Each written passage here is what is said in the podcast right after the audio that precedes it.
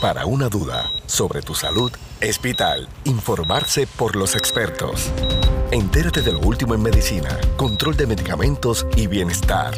Radio Leo 1170, tu emisora episcopal, presenta San Lucas al Día.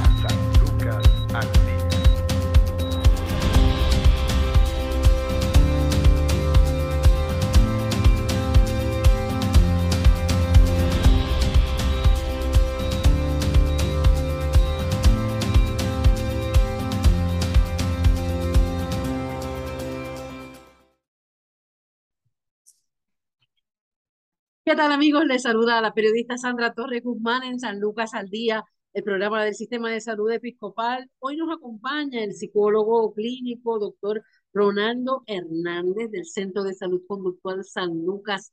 Saludos, doctor. Saludos, Sandra. Gracias por la invitación nuevamente. Gracias a usted por su tiempo, doctor. Hoy nos va a hablar sobre la psicoterapia, qué es la psicoterapia, los síntomas, el tratamiento en el marco de la labor que ustedes hacen en el Centro de Salud Conductual, que es una bien amplia, eh, ustedes también tienen el, el, servicio de hospitalización parcial y hay que eh, depurar, ¿verdad? Porque la, lo que es el concepto de, de salud mental es uno bien amplio, es bien complejo y pues podríamos tal vez eh, equivocarnos a la hora de, de simplificar eh, muchísimas situaciones que estamos pasando todos como país, como, como comunidad, como familia, como individuos. Pero vamos a primero a hablar sobre la realidad de la, de, la de la salud mental en Puerto Rico.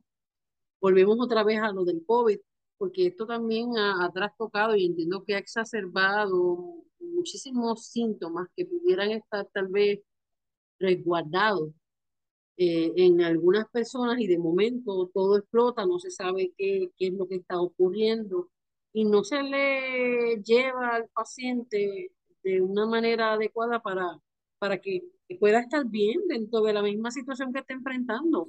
¿Qué es lo que está pasando con la salud mental en nuestro país? Pues mira, Sandra, los tiempos han cambiado, ¿verdad? Como bien mencionaste, no solamente con la pandemia, con todas las situaciones que pasan a nuestro alrededor, yo creo que hemos evolucionado en lo que es el entendimiento de la necesidad de los servicios de salud mental. Y en este momento dado, a mí me, me sorprende mucho cómo las personas se han movido, ¿verdad?, a acudir a buscar ayuda profesional cuando están enfrentando cualquier situación de vida o cualquier emoción que simplemente no pueden manejar y dicen, pues mira, vamos a buscar los servicios, vamos a ver quién me puede ayudar a lidiar con esto o simplemente para poder canalizar adecuadamente la, la, ayuda que esta persona necesita. Nosotros en salud conductual tenemos La, la, aplicación aguda y el sistema de parcial, que claro, obviamente trabajamos únicamente eh, población adulta, pero la, la, psicoterapia como tal no se limita únicamente a la población adulta. La psicoterapia. Eh, adquiere de lo que son los niños, adolescentes, adultos y adultos mayores. Así que esto es una gama bien inmensa y son muchas las áreas, son muchas las personas que pueden requerir servicio de psicoterapia y quizás no, no saber cómo dar ese primer paso o quizás no dar ese paso por miedo, ¿verdad? Estos estigmas sociales que hemos creado de lo que es la salud mental, que ciertamente ya se ha ido, como te mencioné, evolucionando. Ya en el 2022 hemos soltado como sociedad un poco ese estigma. Ya, ya son más las personas que acuden a buscar eh, ayuda profesional, ya son más las personas que se benefician de lo que es la psicoterapia. Así que yo pienso que todo lo que nos ha pasado ha sido de cierta manera, ¿verdad? Ese, e, e, ese, ese impulso a que las personas reconozcan de que todas estas situaciones pueden afectar de una forma u otra, tanto al individuo, a la familia, como a la sociedad. Claro. ¿Qué es, la, ¿Qué es la psicoterapia y cómo la vamos a aplicar? Mira, la psicoterapia yo la describiría como una intervención clínica que conlleva un tratamiento, ¿verdad? Para tratar condiciones de salud mental o situaciones de vida. Eh, se le brinda eh, a la persona, la, la base es la escucha activa y el espacio para que esta persona ventile sus sentimientos o pensamientos, los cuales se van validando en el proceso de conversación. Eh, involucra una base, ¿verdad? La, la, la, base de la psicoterapia es el diálogo, es como una colaboración entre el terapeuta y la persona en donde uno tiene que tener, ¿verdad? Eh, también mucho cuidado en emitir juicios, eh, eh, ¿verdad? anteponer nuestros prejuicios, este, y simplemente escuchar, validar lo que esta persona te está trayendo, porque vivimos un mundo de diversidad, Sandra. Aquí hay muchas cosas que vamos a escuchar y posiblemente como personas pues nos quedamos un poquito sorprendidos, pero no estamos en la posición de juzgar, sino de brindar esa herramienta a esta persona que se sienta cómoda en el proceso y que pueda, que pueda ventilar sus sentimientos cómodamente para así poder entonces eh, eh, trabajarlo, ¿verdad? Eh, hay un objetivo dentro de todos los procesos hay un objetivo. La psicoterapia tiene como objetivo el cambio de pensamiento, ¿verdad? El trabajar el sentimiento trayendo técnicas de afrontamiento, también involucra lo que es la, la, la, conducta en cuanto a la modificación de la conducta. O sea que es un proceso riguroso, es un proceso que toma tiempo, por eso es que trabajamos en base a metas, ¿verdad? Eh, metas a corto, metas a largo plazo, pero todo parte de lo que es una, ¿verdad? Una primera vez, una entrevista inicial donde se desprende todo el historial este, del individuo que, que, que entendemos que es importante para poder conocer todo el escenario y saber entonces por dónde dirigirnos en el ámbito terapéutico. Es bien difícil, ¿verdad? No, ha, como menciona, para muchas personas eh, es el reto de ustedes, ¿verdad? Ver cómo, cómo entran en, en esa confianza. Hay algunos que van a, en la realidad, van a, a terapia psicológica, se sienten obligados. Otras personas han tenido unos traumas presentan unos traumas tan terribles, situaciones que les han marcado su vida desde pequeño, que no se les hace fácil hablar. Es, una, es una situación, ¿verdad?, que, que hay que mirar caso a caso, pero ¿cómo, cómo entrar con, e, en esa confianza para, para poder brindarle la ayuda al paciente? Yo creo que en este proceso eh, es validar el que una persona simplemente identifique la necesidad de decir, mira, yo no puedo con esto, yo necesito ayuda, ¿verdad? Cuando tienes una persona que reconoce que necesita ayuda, pues hay que entonces canalizarlo adecuadamente para llevarlo a que comience ese proceso, ¿verdad? Una persona se para frente a ti y, y te está hablando sobre su vida, te está trayendo cosas, como bien mencionaste, quizás traumas, emociones fuertes que no ha podido superar, que le, que le han afectado su funcionamiento hasta ese momento.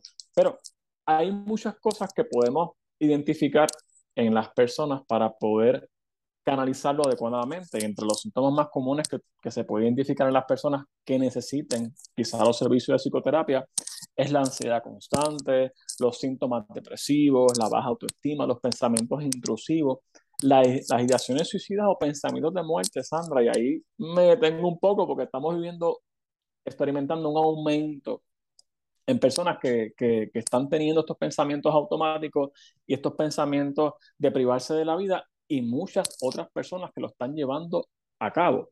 Así que hay muchas señales emocionales que podemos identificar asociadas, ¿verdad?, a un cuadro posiblemente de depresión o a un cambio de ansiedad crónica donde la persona ya no aguanta más, que lo lleva a tomar esta determinación, pero más alarmante aún cuando tú identificas que muchas de estas personas aunque mucha, mucha gente a su alrededor lo lo, lo, los ha visto deprimidos, ha visto muchas señales y no han emitido esa alerta o no nos han llevado ¿verdad? a buscar esta ayuda eh, profesional, quizá uno dice, si esta persona hubiese buscado ayuda profesional, hubiese llegado a tomar esa determinación, ¿verdad? Se hubiese detectado a tiempo, se hubiese trabajado a tiempo, ¿verdad?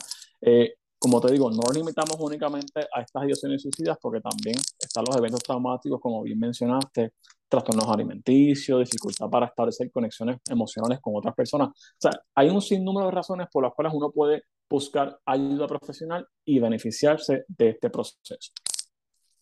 Ciertamente. En, en términos de cómo trabaja la psicoterapia, por ejemplo, eh, según las etapas de vida, es decir, eh, en un adolescente,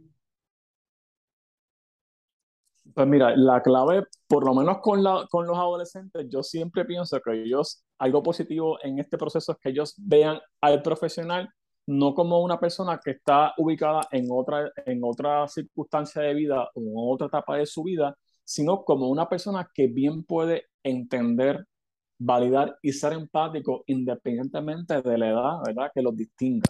Eh, la adolescencia es una, es, una, es una etapa bien difícil, me surgen muchísimos cambios, muchísimos escenarios. Vivimos en un mundo donde quizás yo no puedo comparar mi adolescencia con la adolescencia de los jóvenes hoy día, porque es que todo es diferente.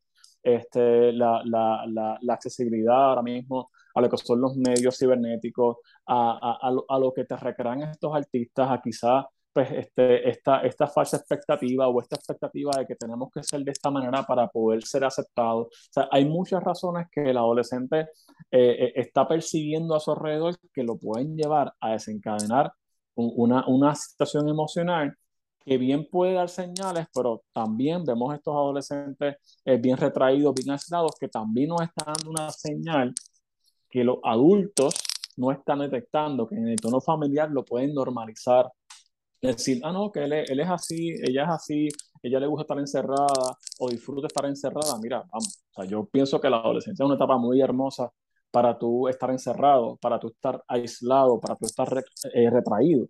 La adolescencia es una etapa para, para tú crecer y crecer en todos los sentidos porque es, es la base del desarrollo, o sea, es un punto bien importante en el desarrollo de la persona hacia el futuro, ¿verdad? Hacia lo que es la adultez, es una etapa de preparación para lo que es este, eh, la adultez y es una etapa muy significativa, muy importante. En este momento dado vemos como la adolescencia, eh, eh, vemos adolescentes, ¿verdad? pasando muchas situaciones que no pueden afrontar y no saben las herramientas que tienen a su alcance para poderlas trabajar, ¿verdad? Una persona que está pasando por bullying posiblemente en la escuela, necesita ¿verdad? técnica de afrontamiento, necesita ayuda muchas veces no dan ese primer paso, ni el adolescente, ni los padres del adolescente, ni el entorno que les rodea, y sabemos cuál, cuál viene siendo la repercusión que eso puede tener a largo plazo en ese individuo, y eso es lo que deberíamos evitar, ¿verdad? poder normalizar la psicoterapia en todos los niveles, Sandra, desde, desde los niños, adolescentes, adultos y adultos mayores. Hay una, una situación, un elemento que tal vez hace, qué sé yo, décadas atrás ni siquiera nos hubiésemos imaginado, porque pues todos pasamos por, por esa etapa que nos, nos marca, todas las etapas nos marcan, pero sobre todo cuando estamos en la etapa de la adolescencia, eh, hay distintas vertientes que nos ayudan para bien, otras nos traumatizan, otras mientras vamos creciendo, lo que hacemos es que barremos y guardamos toda esa basurita de, debajo de, de la cama, como uno dice.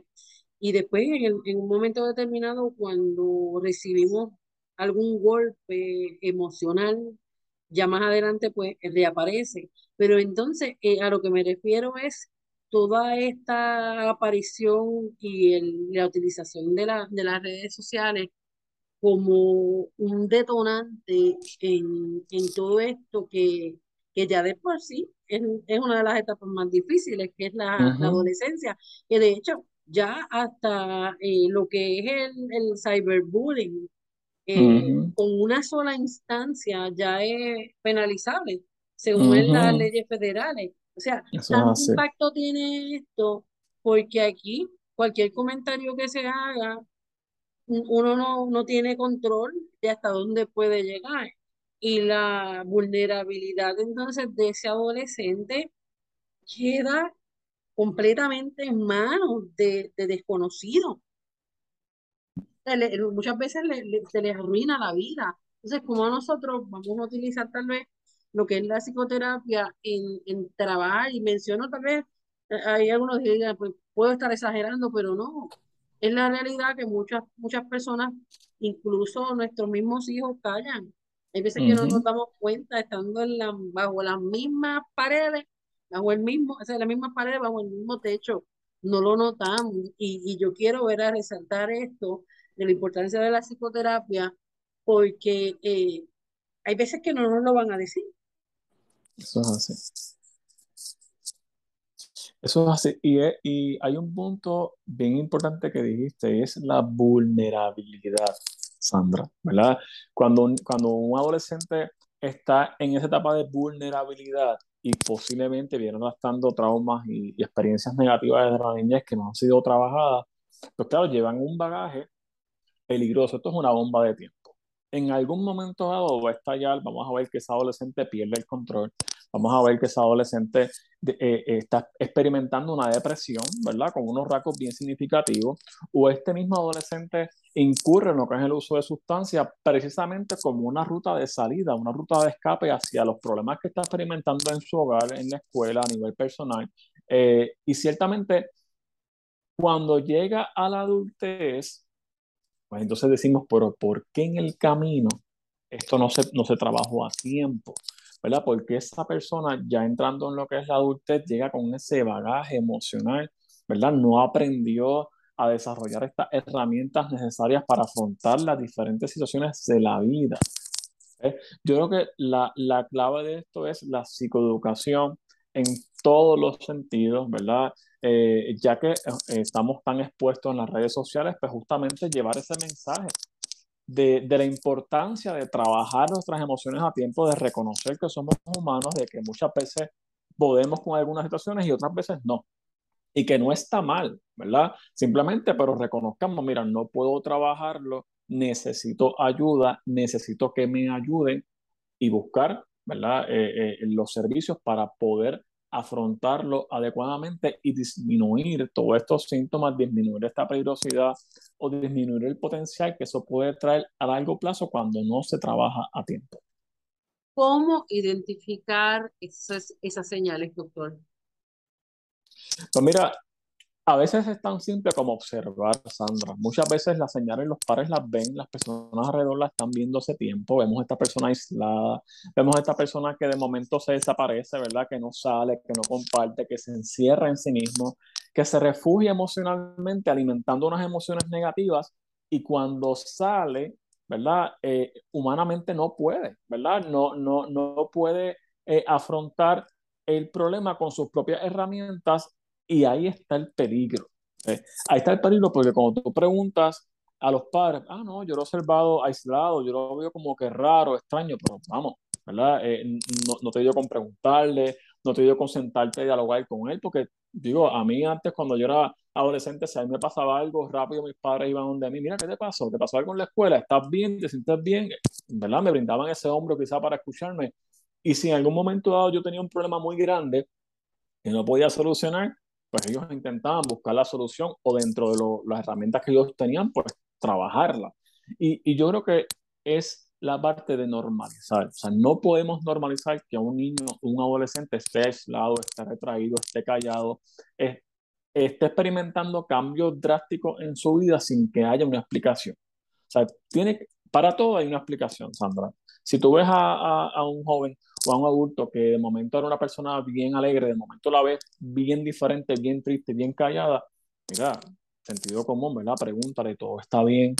¿Verdad? ¿Cómo te sientes? ¿Pasó algo? ¿Verdad? Estoy aquí, eh, te puedo escuchar, ¿verdad? O simplemente vamos a salir, vamos a caminar, vamos a... O sea, hay muchas cosas que podemos hacer eh, y poder trabajar esto a tiempo. Hay señales que se ven desde la luna pero a veces no quieren ver las, señales por no, por no ocuparse del problema. Puede ser que también haya un sentido de responsabilidad. Tenemos muchas relaciones disfuncionales en los hogares.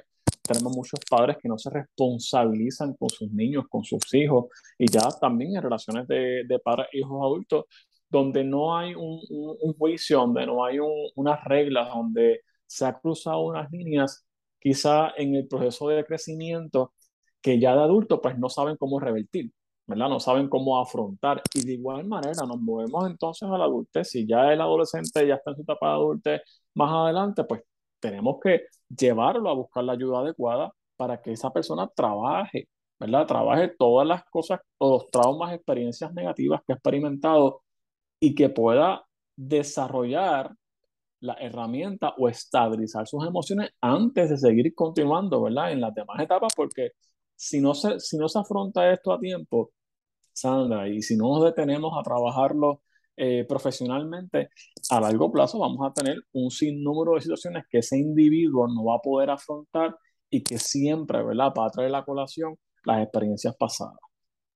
Ciertamente, y pues también hay que tener en cuenta que el mayor acceso que, que se tiene a, a todo este mundo cibernético, hay también el, riesgo, existe también el riesgo de que puedan estar siendo víctimas de, depredadores. Eh, y pues eh, todo esto es una, una caja de Pandora que nosotros pues tenemos que estar conscientes de, de que existe.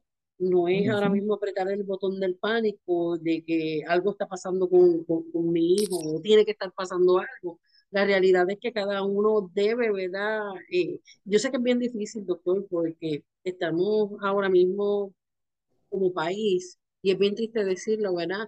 Eh, en una incertidumbre tan grande, porque todo esto de, después de María eh, trastocó nuestra manera de vivir.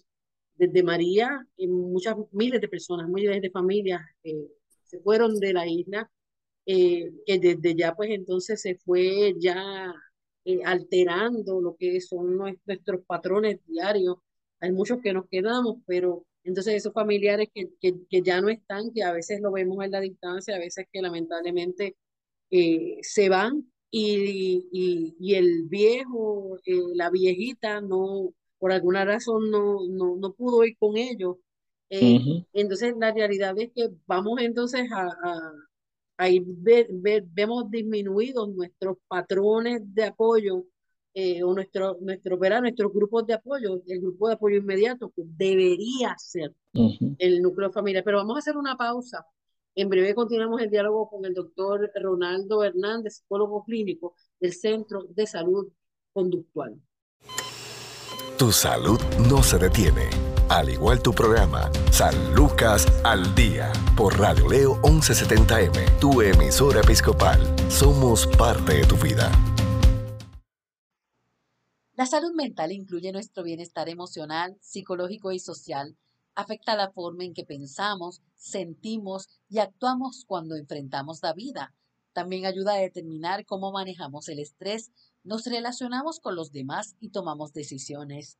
La salud mental es importante en todas las etapas de la vida, desde la niñez y la adolescencia hasta la adultez y la vejez.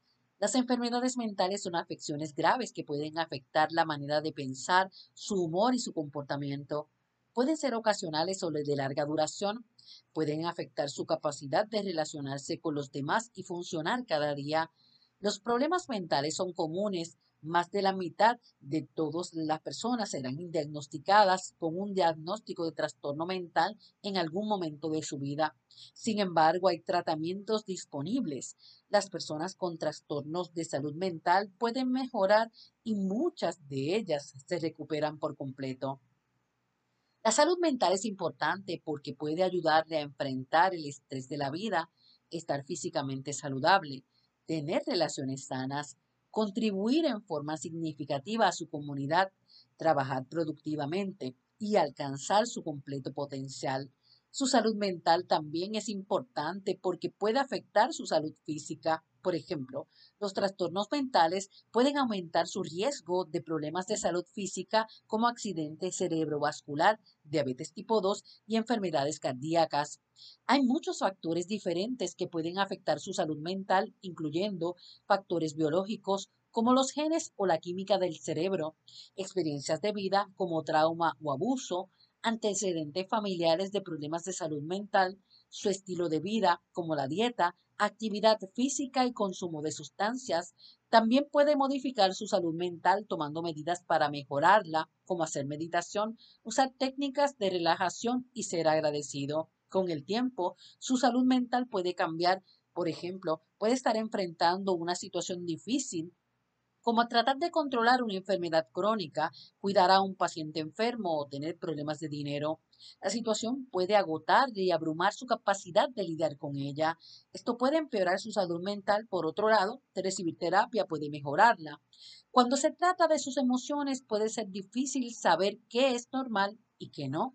Pero los problemas de salud mental tienen signos de advertencia, tales como cambios en sus hábitos alimenticios o de sueño aislarse de las personas y actividades que disfruta, tener nada o poca energía, sentirse vacío o como si nada importara, tener dolores y molestias inexplicables, sentirse impotente o sin esperanza, fumar, beber o usar drogas más de lo habitual, sentirse inusualmente confundido, olvidadizo, enojado, molesto, preocupado o asustado, tener cambios de humor severos que causen problemas en sus relaciones, tener pensamientos y recuerdos que no pueden sacar de su cabeza, escuchar voces o creer cosas que no son ciertas, pensar en lastimarse a sí mismo o a otros, no poder realizar tareas diarias como cuidar a sus hijos o ir al trabajo o la escuela.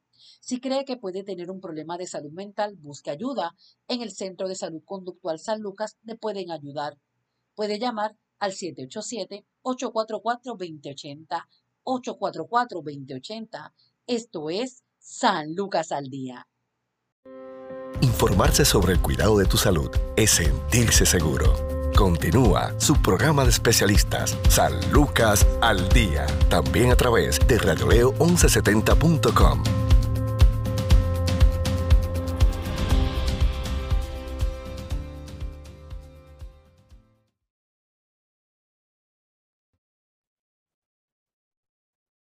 Seguimos en San Lucas al Día, el programa del Sistema de Salud Episcopal. Hoy estamos conversando con el doctor Ronaldo Hernández, psicólogo clínico del Centro de Salud Conductual San Lucas, que nos está hablando sobre la, la psicoterapia. Ya hablamos, ¿verdad? Y aunque esto amerita tener muchísimas ediciones, eh, porque la, la, conducta humana eh, es algo que no podemos tal vez, si se definen eh, algunos conceptos, ya los especialistas pueden identificar y diagnosticar eh, situaciones, hechos de vida que, que puedan estar alterando ese comportamiento que debe ser normal o natural de cada ser humano, como todas estas, eh, estos estresores nos afectan también en nuestro, nuestro patrón. Eh, ayer hablaba con una amiga, vive en los Estados Unidos, fue de estas puertorriqueñas que hace muchísimos años emigró en busca de una, de una mejor calidad de vida para, para su familia. Eh, entonces, pues me hablaba de, de, que no falla en el momento en que estoy más tranquila, estoy tratando de echar para adelante, estoy tratando de trabajar, va y pasa algo eh, con mi hija, que está precisamente en la, en la etapa de la adolescencia, eh, que pues están expuestos a tantas cosas. Entonces, como uno dice, pues por, por rebote, como quiera, vienen las situaciones que no es necesariamente que nosotros per se estemos pasando por una situación tal vez angustiante, pero los que viven a nuestro alrededor, los que se supone que entonces estén bajo nuestra supervisión, están teniendo tal vez problemas y como quiera nos van a afectar y hay que trabajar todos como familia, no podemos ver eh, todo esto como le está pasando a, a, fulano, le está pasando a mi hermano, le está pasando a mi mamá. Y claro, pues todo depende de, de, esas, de esos lazos familiares, cuánto, cuánto hayan verá calado en cada uno, porque hay veces que vemos dentro de un mismo núcleo familiar a, a, uno de los integrantes que, me parece estar enajenado, pero se supone que por, por rebote de alguna manera nos va a afectar. Hay otros que les afecta y les viene entonces todo esto, lo que está pasando con, con, con el integrante, de, puede, puede ser el esposo, la esposa, puede ser la mamá, pueden ser los hijos, pueden ser los hermanos, pero entonces que se revierte toda esta conducta, todo esto que está pasando en este integrante de forma violenta y lo vemos a diario. o sea que es algo que, que, tenemos que estar conscientes porque si una persona dentro del núcleo familiar puede identificar, mira, algo no anda bien con, con esta personita, pues vamos a buscar cómo canalizar, pero entonces, ¿cómo lo hacemos sin, sin pasar como el entrometido, sin pasar como el averiguado, sin pasar como, no te metas en mi vida, que eso a ti no te importa, pero sí me importa, porque me importas. ¿Cómo nosotros ayudamos? Pues mira, Sandra, a veces es difícil, como tú dices, cuando vivimos en una sociedad donde quizá tenemos esa, esa distancia en que tú eres adulto y yo soy adolescente, tú no me vas a entender, no te voy a hablar de mi vida o no tienes por qué opinar de lo que yo estoy pasando, esa es precisamente la base del problema. Mira, para mí la familia es la base de todo. No solamente vamos a, responsabilizar a lo que es la escuela. O sea, tenemos donde el individuo pasa más tiempo es en dos escenarios. Estamos hablando de los niños y adolescentes, escuela y en el hogar. Ya de adultos, pues sería el hogar y el trabajo. Independientemente, ¿verdad? La etapa que se encuentra el individuo, siempre hay dos o más de dos lugares donde se pasa el, más, el mayor tiempo. Pero si la familia, desde, su esencia, desde, que lo están criando, se han criado como familia en ser unas fuentes o figuras de apoyo entre sí, que si eh, una persona experimenta un problema, pues está la familia para dar la mano, para apoyar, para ayudar. A veces no es conocer detalles, eh, eh, hay, que, ¿verdad? Hay, que tener un poco de precaución en, en lo que es la privacidad de una persona y, y, en, y en ser figura de apoyo de una persona. Porque ahí quizás una persona que sabía como que, mira, tú lo que quieres es saber lo que me está pasando, saber detalles, mira, yo lo que necesito es que alguien me escuche, eh, sentirme apoyado, que estás ahí para mí, ¿verdad? Que aunque estemos distantes a, a raíz de lo que es una llamada o a raíz de lo que es una salida para conversar, pues se puedan sentir presentes, que puedan afrontarlo decir, mira, yo te voy a escuchar no con miras a juzgarte, sino con miras a, mira, a, darte mi opinión, a decirte, mira, necesitas buscar ayuda, este, no estás solo, eh, vas a salir de ese problema, tú vas a poder, si no puedes solo, te buscamos la ayuda profesional. O sea, es la, la educación en todo el concepto de que no hay cosas que se limitan, ¿verdad? Y hay cosas que se salen de un límite y que ya repercuta en otros lugares. Cuando una conducta de un individuo repercuta en su vida social, en su vida cotidiana, ¿verdad? Y los diferentes escenarios en los cuales él se desempeña, pues tenemos que hacer un alto y tenemos que afrontar, ¿verdad? Tenemos que trabajar lo que esté pasando para que esto no pase a mayores, para que no se salga de control, para que no tengamos un problema aún mayor de que ya estamos experimentando. Y a veces ese proceso para que las personas lo entiendan no es tan fácil.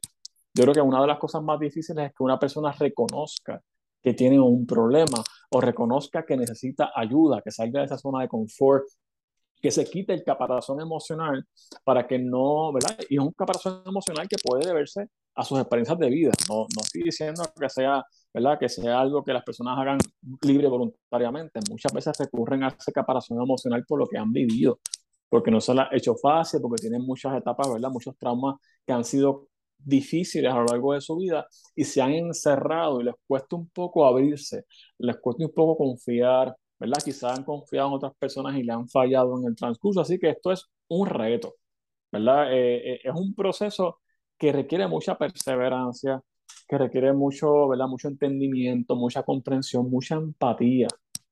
Eh, yo creo que es algo que a mucha gente le falta, ¿verdad? Ser, ser, empático, este, mirar a su alrededor muchas veces queremos ayudar a muchas personas y no miramos a nuestro alrededor, Sandra. Hay gente que está a nuestro alrededor que necesita ayuda, ¿verdad? Que necesita un consejo, que están solos, que no saben qué hacer, que están desesperados y no podemos pasar desapercibido porque hemos visto cuál es el resultado cuando eso no se trabaja a tiempo.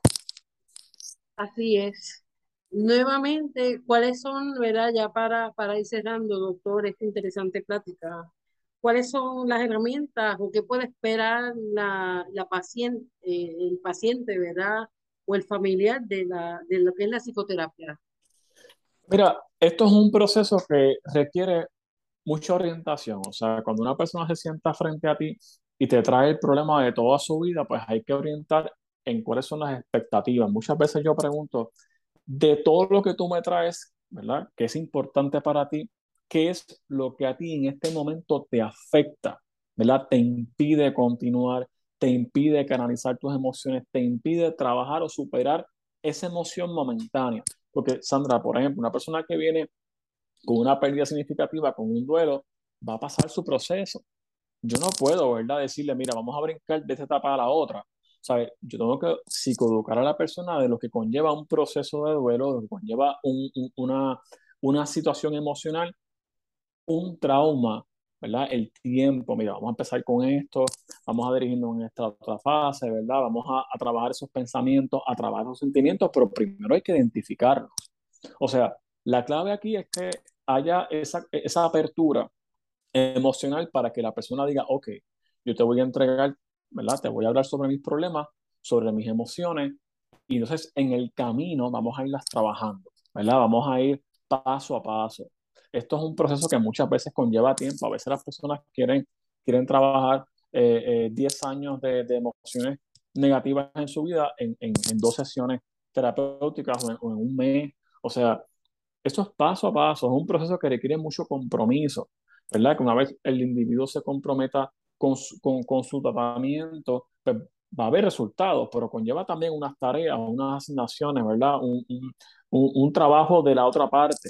Es un trabajo colaborativo, como bien mencioné en un principio, así que de eso va a depender el que la persona vea el cambio esperado, en que la persona pueda superar esas emociones, en que la persona pueda superarse a sí mismo, ¿verdad? Eh, eh, en este proceso y hasta reencontrarse emocionalmente en todos los sentidos. Sandra, esto es un proceso que puede ser muy enriquecedor para aquella persona que tiene el compromiso, que se da la oportunidad, ¿verdad?, de trabajar todo esto y que va a ver los cambios, ¿verdad?, según su esfuerzo, según, según lo reconozca, porque a veces, si no somos sinceros en lo que estamos trayendo a, a la psicoterapia, pues no vamos a ver los cambios esperados, ¿verdad? Si queremos ver cambios esperados, tenemos que ser sinceros, tenemos que abrirnos.